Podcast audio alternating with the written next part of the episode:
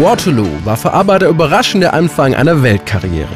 Mit diesem Song gewann die schwedische Popgruppe am 6. April 1974 in Brighton den Eurovision Song Contest. ABBA hatte ursprünglich zwei Songs für den Wettbewerb zur Auswahl. We uh, choose from two numbers, Hasta Mañana and Waterloo. Hasta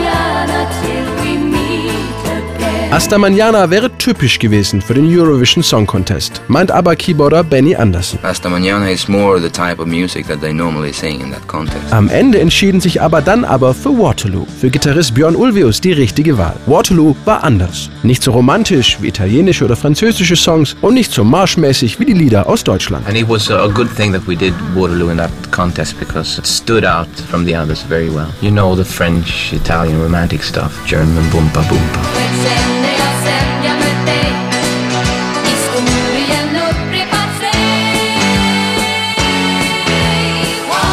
Mit der schwedischen Version von Waterloo gewannen sie schließlich die Startberechtigung für den Eurovision Song Contest in Brighton.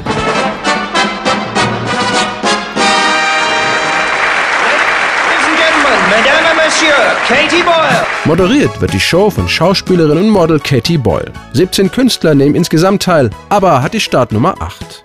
Der Auftritt des Pop-Quartetts bringt frischen Wind in die bis dahin musikalisch altbackene Veranstaltung, erzählt der deutsch-schwedische Leiter des ABBA-Fanclubs Mickey Bayard. Erst kam der Dirigent rein, als äh, Napoleon vergleitet, wo ich schon mal dachte, hm, was äh, erwartet uns hier jetzt? Und dann kam die Gruppe auf die Bühne und fing mit einem sehr starken Intro an. Also war von der ersten Note an, also wirklich ein Wow-Effekt. Waterloo war ein sehr untypischer äh, Grand Prix-Titel für die damalige Zeit und das war auch ganz bewusst von äh, ABBA gewollt. Sie wollten diesen traditionellen, konservativen Rahmen sprengen, nicht nur durch ihre Kleidung, sondern auch durch die Musik. Waterloo war moderner Pop. Ihr Outfit aber sah nach Glamrock aus. Glitzerkostüme und Stiefel mit Plateausohlen. Björn Ulvaeus spielte eine sternförmig gestylte E-Gitarre und er hatte ein Problem mit seiner Hose. My costume was so tight that I couldn't sit down in it. Mein Kostüm war so eng, dass ich mich nicht mal hinsetzen konnte. Es war fürchterlich und ich habe mich über mich selbst geärgert. Ich hätte vorher mehr auf meine Figur achten müssen. Danach habe ich dann strikt Diät gehalten, denn so wollte ich mich der Welt nicht mehr präsentieren.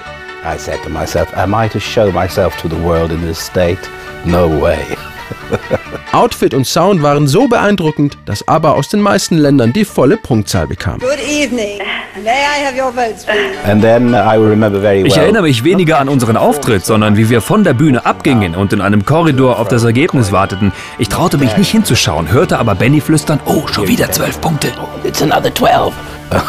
Bei der Siegerehrung bekommt Gitarrist Björn erneut Schwierigkeiten mit seinem Kostüm. Er durfte nicht auf die Bühne. Then the third thing that I remember well, they didn't let me on stage. Plötzlich kam einer der Ordner und sagte zu mir, Sie sind kein Komponist, Sie dürfen jetzt nicht hoch, Sie müssen hier unten warten. Ich antwortete, aber ich bin doch der Komponist. Und er, nein, sind Sie nicht. Benny und Stick Anderson, der mit uns Waterloo geschrieben hatte, waren schon oben und ich durfte erst hoch, als die Musiker an der Reihe waren. Der Ordner dachte einfach, ein Typ, der so angezogen ist wie ich damals, kann unmöglich Komponist sein. Auf gar keinen Fall. Uh, he, he would have thought the way I, I was dressed, I mean, he can't be the writer. No way. Concours de la chanson Eurovision 1974, la Suède avec Waterloo, chanté par ABBA.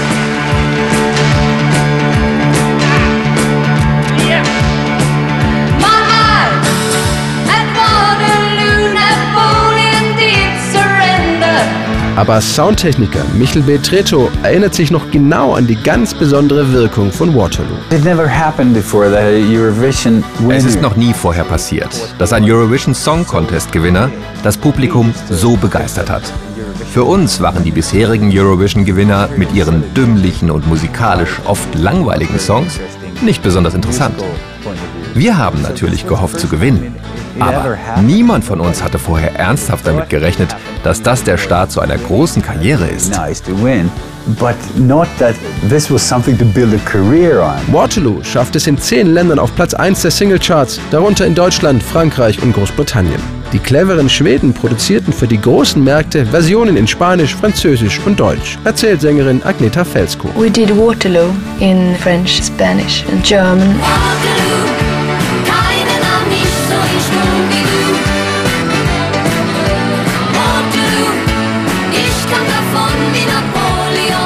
Benny Andersson und Björn Ulvius hatten Waterloo 1973 in ihrem Ferienhaus auf der schwedischen Insel Viksö geschrieben. Nach einigen Tagen standen vier Melodien zur Auswahl. Am Ende konnten sie sich auf eine einigen und nahmen ein Demoband für ihren damaligen Manager Stig Anderson auf, der den Text verfassen sollte. Zuerst nannte der den Song Honey Pie, was aber überhaupt nicht gefiel. In einem Buch mit Zitaten fand Anderson dann das dreisilbige Wort Waterloo, was perfekt zu seinem endgültigen Text über eine Liebesbeziehung passte und Vergleiche zur Napoleonsschlacht bei Waterloo zieht. Das Risiko beim Eurovision Song Contest 1974 mit einem schnellen, poppigen Song wie Waterloo anzutreten, zahlte sich für ABBA am Ende aus. Wir hatten danach gleich das Gefühl, dass etwas Großartiges passiert war und dass uns die Welt zu Füßen liegt. Und wir waren uns sicher, das ist der Beginn von etwas ganz Besonderem. In the group that something big was going to happen from now on.